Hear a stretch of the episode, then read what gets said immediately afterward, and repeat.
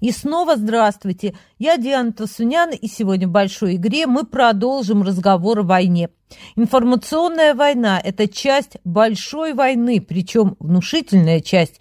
Независимые СМИ в России просто перестали существовать. Осталась новая газета, да и то потому, что уж совсем ни в какие ворота закрывать СМИ, главред которого получил Нобелевскую премию мира. Дмитрий Муратов однозначно выступил против войны. У нас горе. Наша страна по приказу президента Путина начала войну с Украиной. И некому остановить войну. Поэтому вместе с горем мы испытываем стыд. В руках главнокомандующий крутит, как брелок от дорогой машины, ядерную кнопку. Что, следующее – шаг ядерный залп? А как иначе истолковать слова Путина об оружии возмездия? Но этот номер новой газеты мы выпустим на двух языках – потому что мы никогда не признаем Украину врагом, а украинский язык языком врага. И последнее. Только антивоенное движение россиян, по-моему, может спасти жизнь на этой планете. Таких обращений много, можно говорить, что это капля в море. Однако голоса раздаются. Но эффект разорвавшейся бомбы – это, конечно же, эфир Первого канала.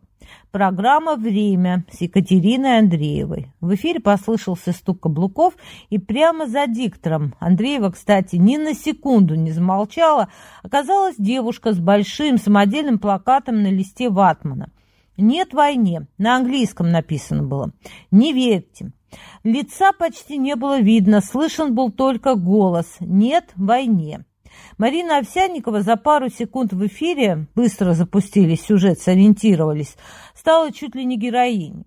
Марина много лет работала на первом, была винтиком в пропагандистской машине, но вот война в Украине, которую нельзя, кстати, в России называть войной, стала переломным моментом. Марина раскаялась. Овсянникова объяснила, что с ней произошло. На шее в этот момент у нее было ожерелье в цветах украинского флага. То, что сейчас происходит на Украине, это преступление. И Россия страна-агрессор. И ответственность за эту агрессию лежит на совести только одного человека. И этот человек Владимир Путин. Мой отец украинец, а моя мать русская.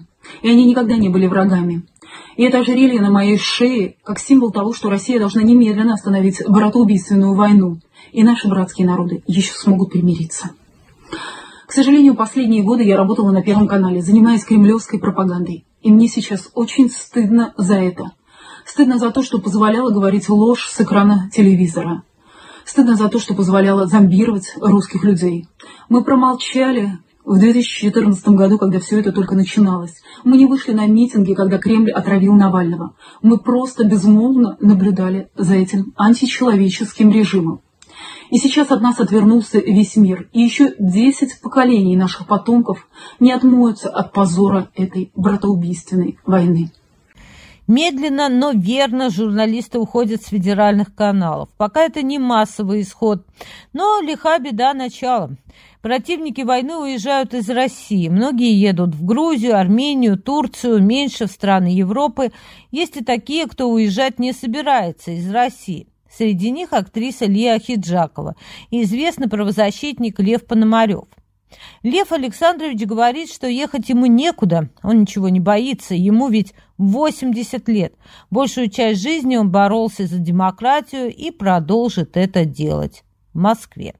О целях военной операции он ничего не знает, но причину называет – я думаю, что э, паранойя нашего высшего руководителя, паранойя. А паранойя – это вещь очень опасная. Со стороны кажется, как это может быть. Вот, э, значит, э, человек живет одной мыслью, там, э, но э, так же бывает, понимаете. Мы знаем, что диктаторы, э, вот, которые, э, ну, в общем-то, ну, пытались угробить весь мир, они, конечно, не были здоровыми. Меня удивляет другое, что люди, которых я знал, а, вместе с ними боролся за демократию в начале 90-х годов, вдруг подписывают бумагу, в которой написано, мы должны помочь президенту в этот трудный момент, подставить ему свое плечо и так далее. Я имею в виду заявление Союза ректоров России. Это полная как бы э, дискредитация э, ну, интеллигенции. Но с другой другой стороны, у нас есть Конгресс интеллигенции, который, в общем, делает очень яркие заявления. Они антивоенные, так сказать. И, в общем-то, там народ ничего не боится. Возьмем, например, актрису Лилию Хиджакову там, или Гарри Барден, или там э, других людей. Они говорят правду и не боятся это. Но подавленность, конечно, есть. Есть просто люди, которые, ну, женщины особенно, они просто страдают очень. Да, да это, привыкнуть к этому нельзя, допустим, что твоя страна, э, твои соплеменники, как говорится, э, соплеменники, скажем так, убивают, стал агрессором. Э, конечно, к этому невозможно привыкнуть. И, собственно, я могу, не, не боюсь и могу сказать, что я патриот России, я коренной русский человек, и мне стыдно, мне стыдно очень. Но я меньше рефлексирую, видимо, чем многие другие, и поэтому думаю, что делать. Что делать, непонятно. Кто виноват, известно. На Западе продолжают повторять, это война одного человека, президента России Владимира Путина. Москва сейчас раскручивает тему американских биолабораторий на территории Украины. Это, мол, рассадники бактериологического и химического оружия, ни больше, ни меньше очень долго на созванном России заседании Совета Безопасности ООН постпред, собственно, самой России Василий Небензи рассказывал о самых разных патогенах, о разносчиках, включая клопов, вшей и перелетных птиц. Он закончил, и тут я его даже пожалела. До этого я жалела собственный мозг. Его словесно линчевали не мозг, а не Бензю, все постпреды. Практически все выступления начинались со слов «ложь» и «пропаганда». Представительница Великобритании Барбара Вудворд, например, сказала, что Россия продолжает опускаться до невероятного дна. Россия вторглась в Украину, использует неконвенциональное оружие, а члены Совбеза собрались не для того, чтобы этот самый Совбез стал площадкой для российской пропаганды. Посол Франции Николя де Ривьер указал на то, что сама Россия прибегла к оружию массового поражения на европейской земле. Имеется в виду отравление Скрипалей. Напомнили, что отравлен Алексей Навальный, который сидит в тюрьме. А Россия поддерживает Асада, который применял и не раз химическое оружие, и это подтверждено ОЗХО.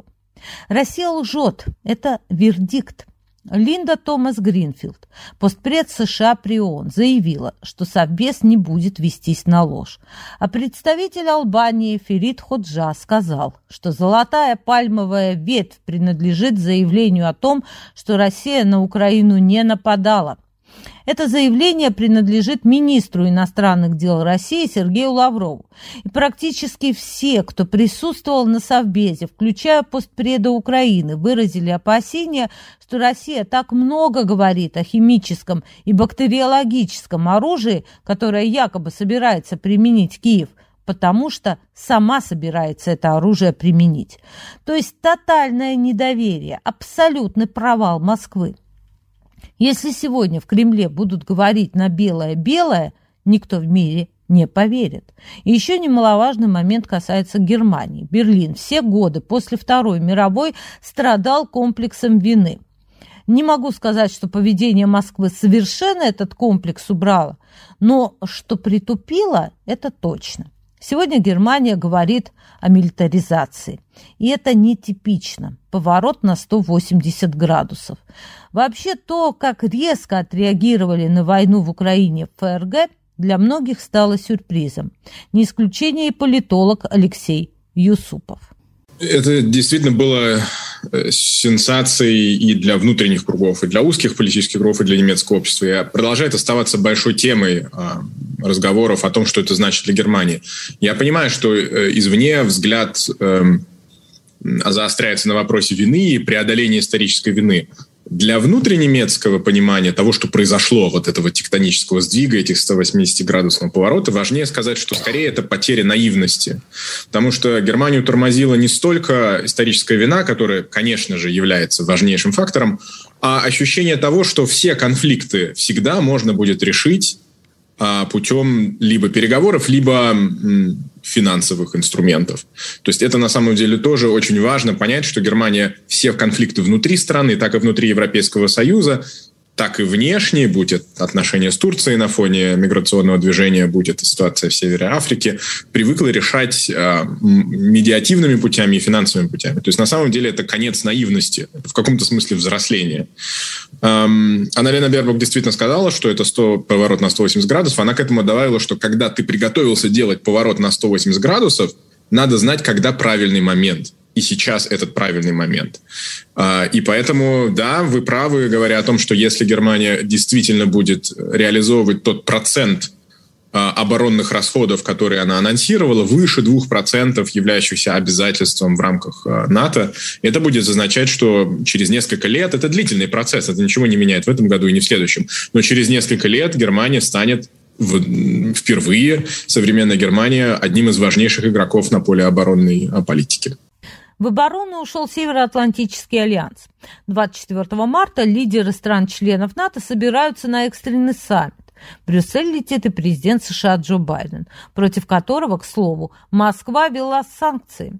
Теперь Байдену путь в Россию закрыт.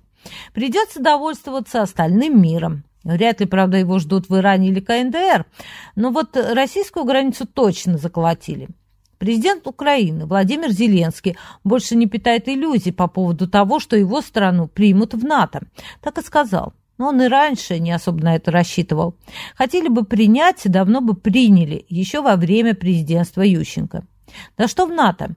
Евросоюз отказал в кандидатстве. Сослались на то, что процедура длительная, может занять месяцы, а то и годы. Так что поддержка оружием на словах – это максимум. Это максимум того, что Киев может получить от Запада. Никакой бесполетной зоны, судя по всему, тоже не будет. Это нереально. Опять же, НАТО не хотят вводить зону эту, чтобы не пришлось сбивать российские самолеты. Это означает начало Третьей мировой, которая – по словам того же Лаврова, будет ядерным. Еще, говоря о том, что Украину в НАТО не примут, Зеленский еще и подготавливает почву для небольшого отступления. Россия требует от Украины закрепления статуса нейтральной страны на законодательном уровне, то есть закрепления того, что Украина не станет членом Североатлантического альянса. Вполне возможно, что на это как раз Киев и пойдет. Правда, придется поменять Конституцию, в которую вписан пункт о стремлении в НАТО. Но это не самая большая проблема. Зато хоть немного можно сблизить позиции, что вполне может послужить заделом для переговоров, в том числе и на высшем уровне, если они, конечно же, состоятся. А если и состоятся, то когда? Каждый день войны – это потери с обеих сторон и искалеченные человеческие судьбы – их, в отличие от зданий, заново не отстроить. С вами была Диана Тусунян. До встречи в большой игре и слушайте нас на всех аудиоплатформах девятого канала.